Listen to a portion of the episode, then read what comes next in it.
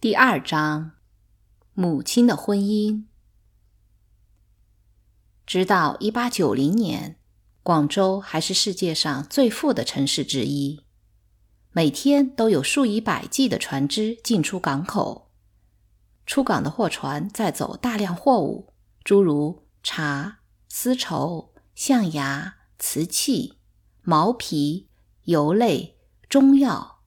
有时还有玩具、香水之类，运往世界各地销售。进港的船运来大量洋货，钟、表、铁器、西药、毛料等，都是日常生活必需品。进出口贸易每天都在递增，生意人越来越富有。广州当时经商的有四大家族。潘、卢、武、叶，他们几乎垄断了广州所有的大货船，每家都拥有大量地产。广东省每年收两三季水稻，中国南方大多省份只收一季，少数两季。渔业资源丰富，而且盛产不同种类的水果。广东温润的气候还适于发展养蚕。一个八九岁的小丫头就能靠养蚕谋生，男孩则喜欢在田间果园劳作。许多青年男子喜欢海上冒险，到南洋或旧金山淘金。有些人成功了，有些父母以为失去了儿子，可几年之后，他们突然看到儿子带回了沉甸甸的金块和银子，有些人甚至带回了金表和钻戒。这些成功的冒险使广州变得更富饶了。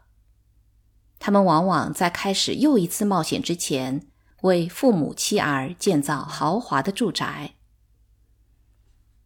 四大家族闻名广州一个多世纪，每家在富人住的西关都有宫殿式的住宅，每家门口都铺设着皇家官道，石阶两边是石狮和雕像。主门廊每侧都有一对红木亮漆的长凳，庄严的大门漆成红色或黑色，门环吊在两个大青铜狮子头上。大门打开，迎面是一堵精雕细刻的影壁墙，墙前精美的瓷盆里开满了美丽的鲜花。花坛按不同季节种花，春天牡丹，夏日睡莲。秋时菊花，冬令梅花松枝。在广州，家家户户门前都摆放鲜花，花坛上方通常悬挂着刻两个或四个字的匾额，这些字常由知名的书法家题写。只要看一眼门口的匾额，就能知道这家的地位。一些知名的落魄书生常靠题字为生。据说一个字的最高价足以维持一家半年的生计，因为豪门富户常为一个字花费二三百银元。在当时，有钱人大多奢侈，他们以为书法的价钱可以显示自家的门第。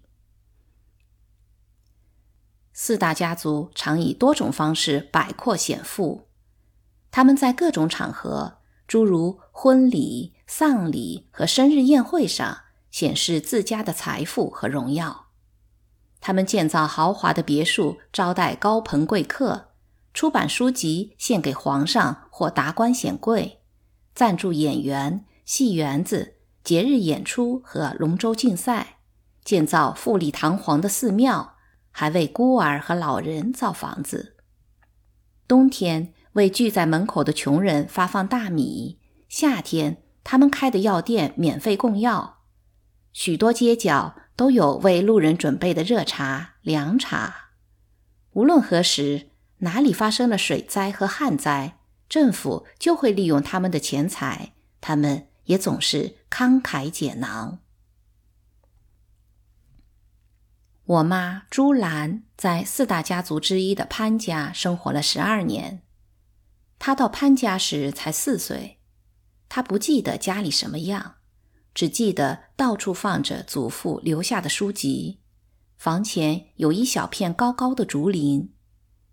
他相信，他被潘家收养和后来嫁给爸都是命中注定的。妈的家在景色秀丽的三水镇，他祖父是个学者、诗人，应试成了一名举人。他不肯离开年迈的父母，而他的许多朋友都到大城市去谋肥差了，他却在家乡度过了一生。关于他的生平著述，可见《广东省志》，里面记载的都是著名诗人、学者。艺术家和官员。他死时除了几架子书，没给儿子留下任何东西。幸运的是，他儿子同一位有钱乡绅的女儿结了婚，他照料着家和陪嫁来的几百亩稻田。他雇佣农夫在田里干活，并鼓励丈夫继续读书。他为他的公公感到骄傲，在当时。学者属于最高阶层。他生了一个儿子，两个女儿。朱兰最小，是父母的掌上明珠。一天，一位表兄送来一张请帖，请朱兰的爸去广州庆贺他父亲的八十大寿。他在信里表示，希望带孩子一起去。朱兰的爸打算带他同去。他们第二天就动身了。生日庆典过后，朱兰同父亲和几位亲戚跑到码头看灯火。那天是洋人的什么节日？街上挤满了人。朱兰的爸晚宴时酒喝多了，显得烦躁不安，对人群的嘈杂声感到恶心。到了码头，他发现女儿丢了。在亲戚的帮助下，他在人群中寻找着女儿，找了一整夜没有找到。第二天又去找，还是没有。第三天，他就病了，被送回家里。一年之后，死于心脏病。在人群中丢了父亲的朱兰，被一个坏女人领回家，不久卖给了潘家。在那个时候，经常买卖小孩儿，长相好看的孩子能卖个好价钱。一个姑娘若被一单身妇人买走，真是幸运；没福气的，长大后则有可能沦为女奴或妓女。朱兰是幸运的，她被无儿无女的寡妇潘少奶奶买走。潘少奶奶的丈夫是潘家长子，死了好几年了。他生前帮父亲经营料理所有的买卖，他的早逝对潘家是个莫大的损失。潘老先生为儿子服丧一年之后，发现这位年轻的寡妇料理生意像他儿子一样出色。她不仅有男人的头脑，更有一双男人的手，这在女人中极为罕见，尤其是在那样的年代。她读书写字比死去的丈夫还要好。她出身名门，父亲是个大学者。潘老夫人许多年以前就死了。潘老先生的第二个妻子有个儿子，才十岁。潘老太太体质瘦弱，一卧床就是两三天。庆幸的是，潘少奶奶除了生意，还能够料理家务。她认识同潘家来往的所有人，人们也都很尊敬她。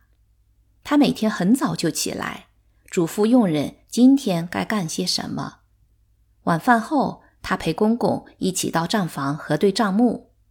下午，他常出面代表潘家参加一些社交活动，婚礼、丧礼、生日宴会等等。他病过一次，卧床几日，医生说是劳累过度。潘老先生心里明白。他是因为太孤独，所以才拼命的干。他打算让他收养个小姑娘，他知道他喜欢孩子。